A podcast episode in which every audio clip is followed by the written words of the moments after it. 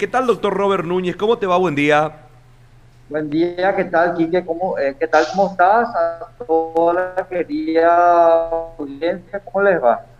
Gracias por atendernos, doctor. Estamos para Radio Primero de Marzo, eh, también para el streaming. Eh, gracias por la comunicación.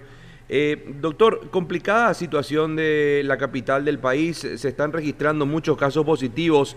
Digo, a la hora de hacer eh, eh, vemos los, casos positivos del reporte del Ministerio de Salud y a la hora de ver cuántos tiene la capital, doctor, Asunción registra más casos positivos incluso sobre el departamento central hoy en día. Eh, está con, con más casos, estamos inclusive ahora más a, nivel, estamos a nivel actualmente más arriba de central, nosotros al 11 de abril, el último recuento oficial, eh, tenemos confirmado casi 25.200 en este año, en este año, ¿sí? que representaría más o menos el 5% de la población de Asunción. Es el, desde el 1 de enero de este año hasta el 11 de abril. Sí, preocupante, realmente preocupante, porque cuando, cuando arrancábamos, eh, digo, el año pasado, al menos en, en, lo que fue el 2020, el arranque de la pandemia, cuando llegamos a estar en un momento muy complicado el año pasado también, eh, en inicio también un poquito de este año, era como que el departamento central llevaba las de ganar, digo, las ciudades de Capiatá, San Lorenzo, eh, Lambaré, también Mariano Rocalonso, muy comprometidas, y ahora es como que Asunción eh, está llevando la delantera. ¿A, ¿A qué crees, doctor, que refiere este número que está teniendo la capital del país? Tenemos varios datos. Eh, realmente nosotros tenemos una mayor concentración poblacional en relación al territorio. Entonces eso hace que, evidentemente, aparte que la, mayor cantidad de, actividades, principalmente laborales, eh, también tenemos el ocio, se llevan a cabo en la capital del país, ¿verdad? Entonces, eh, yo creo que hay un intercambio continuo de, de, personas entre central y capital y otras, otros departamentos. Que hacen que sea más fácil el contagio y principalmente aclarar que hay un relajo en, el, en, el, en, el en la adopción de las medidas sanitarias que hacen que eh, aumente la cantidad de casos. Y lo que más nos preocupa es que, yo te comento, de Asunción, que acuérdate que Asunción es un lugar donde en, cierto momento del día nosotros tenemos una gran cantidad de población que viene aquí va a Central o a otros departamentos para, para, para ir a sus hogares. Tenemos actualmente los que eh, fijan residencia en la Asunción, 300, más de 340 fallecidos que sería el 1.3, 1.4 cuatro de, los confirmados. Entonces, eh, lo que llama la atención, aparte de la cantidad de confirmados, la cantidad de internados y la cantidad de fallecidos que tenemos en esa es lo que más a nosotros nos está preocupando. Es así, es así, porque eh, estaba leyendo justamente un, un tuit, doctor, que, que escribiste en tu cuenta y habla un poquito de la neumonía bilateral que es lo que se produce en el cuerpo y la mayoría de las muertes que se están dando por coronavirus a consecuencia de la patología, la neumonía bilateral. ¿Esto es lo que se, está produciendo o lo que el COVID-19 está potenciando en el cuerpo de una persona que termina falleciendo generalmente, doctor? Así mismo, lo que pasa es que el COVID ataca, tiene una preferencia por las células del pulmón. En estas células del pulmón lo que se hace es un intercambio del oxígeno y recuperar el CO2 de la sangre, entonces eliminar el CO2 y meter oxígeno, que es importante para los diferentes órganos del cuerpo. Cuando esa fuente de intercambio está fallando, disminuye la cantidad de oxígeno en la sangre, eh, por eso es que decimos la saturación de oxígeno está disminuida. Eh, está la saturación de oxígeno disminuida. Entonces, ¿qué pasa? Pasa que hay principalmente una dificultad respiratoria, hay una baja saturación y hay una falta de aire y se, pone el oxígeno para tratar de compensar eso. Entonces hay un ataque al pulmón principalmente y ese segundo, el, primer ataque al pulmón es del virus a las células pulmonares. El, segundo el segundo ataque es del propio organismo contra el virus, ¿verdad? lo cual hace que haya una reacción contra esas células del pulmón y dificulte el intercambio del oxígeno que se va, que, que se está produciendo para los diferentes órganos. ¿Qué hace eso? Hace que falle el organismo. Y en lo que es la neumonía, la neumonía es una sobreinfección ya principalmente, posteriormente ya al COVID, que hace que se produzca líquido y se produzca pus, que también dificulta el intercambio del oxígeno con el CO2, y eso disminuye la capacidad pulmonar. Y al haber una infección, esa infección puede generalizarse y puede crear un, un fallo multiorgánico, fallo de múltiples órganos. Entonces, al haber una cascada de fallos ya en el organismo, por supuesto que la tendencia a la muerte es más fácil que cuando tenemos solamente un órgano eh, incluido en la enfermedad.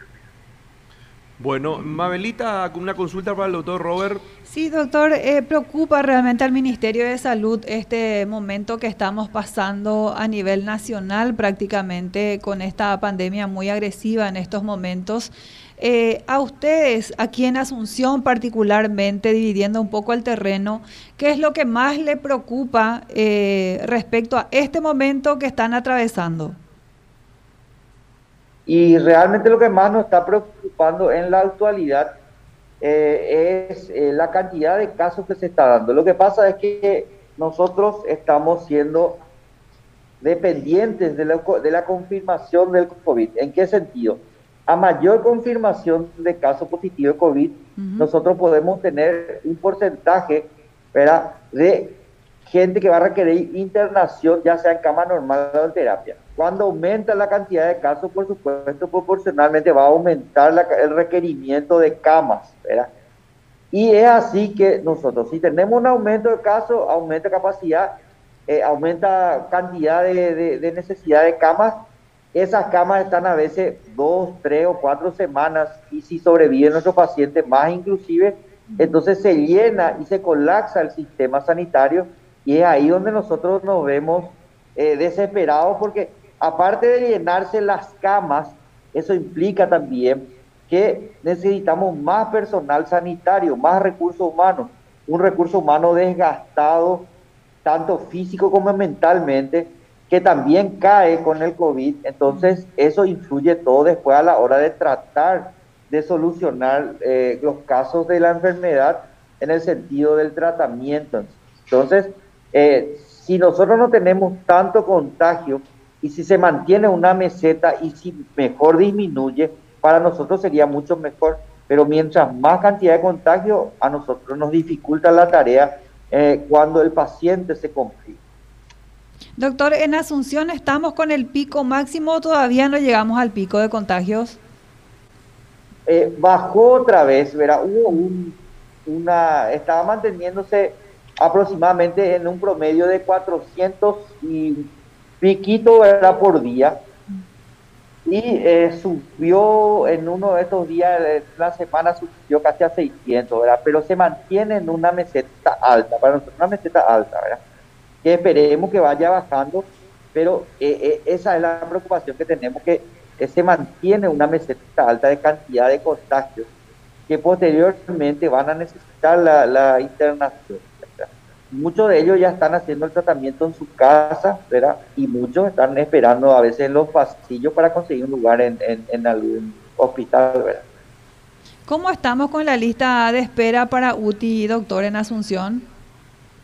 Y es variable muchas veces, a veces oscila entre 5 a 10 pacientes que están esperando por hospital grande, por ejemplo, hablamos del barrio obrero, eh, hablamos del INERAN mismo, ¿verdad? Que está moviéndose muchas veces, ya están en el pasillo los pacientes y eh, están esperando ahí mismo, es que son los dos grandes hospitales que tenemos de, de, de, actualmente referencia. También tenemos internado en el, en el, en el IMT, medicina tropical, También eh, tenemos algunos pacientes en el Loma Putá, ¿verdad? Que, internados. Ayer estuve recorriendo el San Pablo, donde también tenemos pacientes que están en la urgencia, que no son internados en realidad, pero están eh, en camas de reanimación, están intubados esperando un lugar de terapia. O sea, se improvisa con, con nuestros compañeros que son realmente unos héroes.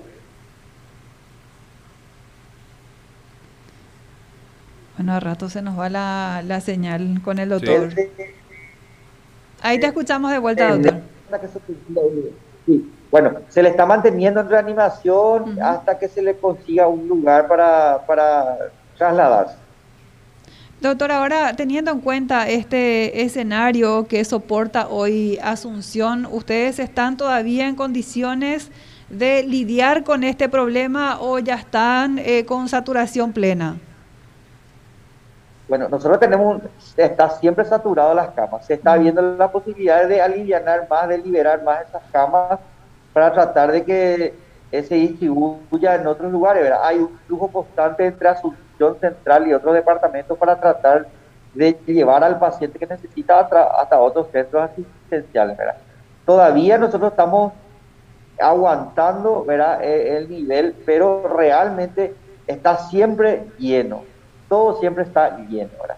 Se está seguramente viendo la estrategia para tratar de ubicar más camas, se está viendo en otros hospitales también, pero eso implica también eh, muchas veces con, eh, conseguir más personal de salud. Y sumado a eso, nosotros tenemos ahora el tema de la vacunación y otras actividades, tenemos las enfermedades también que serían llamadas polivalentes, o sea, es un trabajo inmenso realmente actualmente para el sistema de salud no solamente público, diría yo, yo creo que para el privado mismo también el sistema está colapsado. Ahora, doctor, eh, eh, ¿cómo se lidia realmente con esta situación y este momento en particular respecto a los pacientes que ingresan a cuidados intensivos? Eh, si vamos a hablar de porcentaje este año, ¿en qué cantidad aquellos que ingresaron a UTI pudieron soportar y por sobre todo eh, salvarse de, esta crisis? Bueno, realmente lo que te podía decir es una generalidad. Anteriormente, eh, hace un año atrás, los pacientes tenían menos sobrevida. O sea, los pacientes que entraban a UTI tenían menos posibilidades de salir, ya sea por diferentes motivos.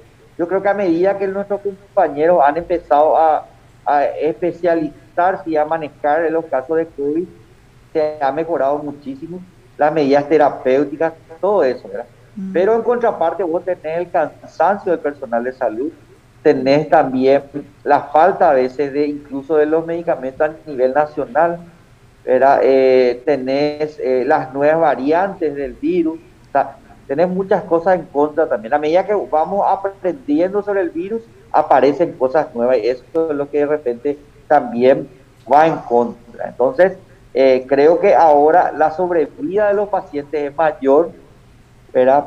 pero tenemos mucha más cantidad de pacientes que se internan, entonces por supuesto por, eso hay más fallecimientos también. O sea, anteriormente no había tantos pacientes como ahora, ¿verdad? pero eh, ahora hay muchos pacientes y muchos fallecimientos porque hay más cantidad de pacientes. O sea, estamos hablando, doctor, entonces, porque la atención no es, eh, digamos, óptima a los pacientes, es que llegan a morir. No, no, no, no, no. La atención es óptima. Yo te cuento más como uno de los factores también, eh, aparte, el desgaste del personal de salud, eh, ese desgaste que hace que muchas veces caiga el personal de salud. Pero te digo que mejoró inclusive la atención a los pacientes. Solamente te cuento que eh, en el sentido de que, ponele de 10 antes, hace un año atrás, sobrevivían 5, ahora pasa de 10, sobreviven 6, eh, más o menos. Pero aumentó la cantidad de internados, entonces aparenta, me, aparenta que hay eh, menos éxito en el tratamiento. no es que hay menos éxito en el tratamiento, sino que hay mayor cantidad de pacientes y por eso los números se ven más alterados. Ahora, ¿cómo tiene que comportarse la gente de Asunción hoy ante esta situación, doctor? Y lo único y lo más, lo más importante que se puede hacer es mantener las medidas sanitarias. A pesar de que tenemos ya otras aristas para el tratamiento de la enfermedad, lo más importante son las medidas sanitarias. El uso correcto de tapabocas fundamental que es para, para, esta, para esta enfermedad, eh, para este virus, eh, el distanciamiento, no aglomeración y por supuesto el lavado de manos y de la superficie que es más que importante. Doctor, eh, agradeciendo su deferencia y por último, acá me consulta un oyente, está prendido a la, a la nota que estamos conversando con, con, usted, doctor, sobre un comunicado para el personal de salud independiente. ¿Qué hay al respecto de parte del Ministerio de Salud? Personal de salud independiente, ¿en qué sentido sería eso? No sé, mira, directamente la consulta fue esa. ¿Será, ¿Sería tan amable de consultarle al doctor cuál es el último comunicado en relación al personal de, salud independiente? asumo que tiene que ver con la vacunación, doctor.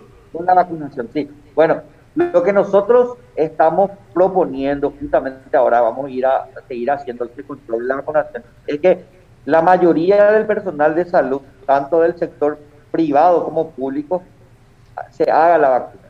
Entonces, del sector independiente lo que nosotros eh, habíamos pedido es que se acerque a los lugares luego de anotarse en la plataforma, eh, se acerque a los lugares respectivos y se vayan agendando para que vayan realizando ustedes las vacunaciones. Esto es lo que nosotros tenemos actualmente, tratar de que la mayor cantidad de personal de salud ya se realice su primera dosis por lo menos.